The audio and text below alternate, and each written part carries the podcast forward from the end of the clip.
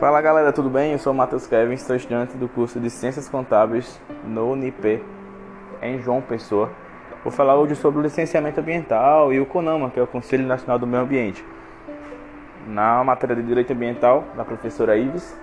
É isso, e vamos lá. Primeiramente, vamos começar o que é o licenciamento e o que é o CONAMA. O licenciamento ambiental é um instrumento da Política Nacional do Meio Ambiente, que foi estabelecida pela Lei 6.938 em 1981, já faz um tempinho.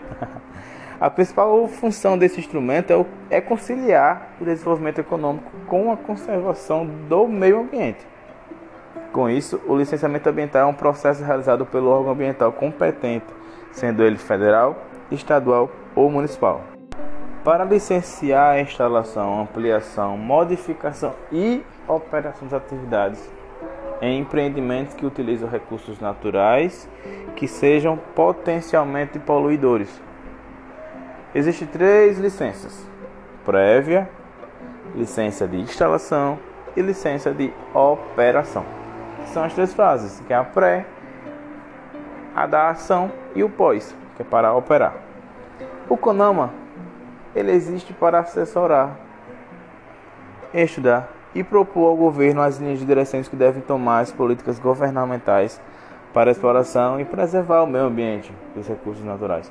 Além disso, também cabe ao órgão, dentro de sua competência, criar normas e determinar padrões compatíveis por meio, por meio ambiente ecologicamente equilibrado essencial para a qualidade de vida da sociedade. Ele é presidido pelo meio ambiente, pelo ministro do meio ambiente, né? E dentre as suas principais competências estão o estabelecimento de normas, critérios para o licenciamento de atividades efetivas, determinação da necessidade de realização de estudos das alternativas e das possíveis consequências do meio ambiente de projetos públicos ou privados. É isso?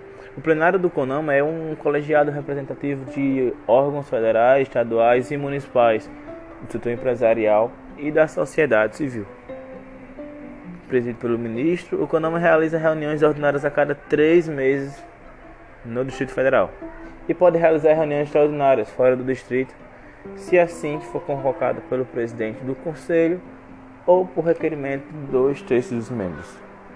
Então, galera, esse é um trechinho, uma prévia sobre esses, sobre esses tão importantes. É, como é que eu posso falar? Órgãos para a qualidade de vida, para a preservação do meio ambiente e para o crescimento ainda mais da nossa grande mata verde.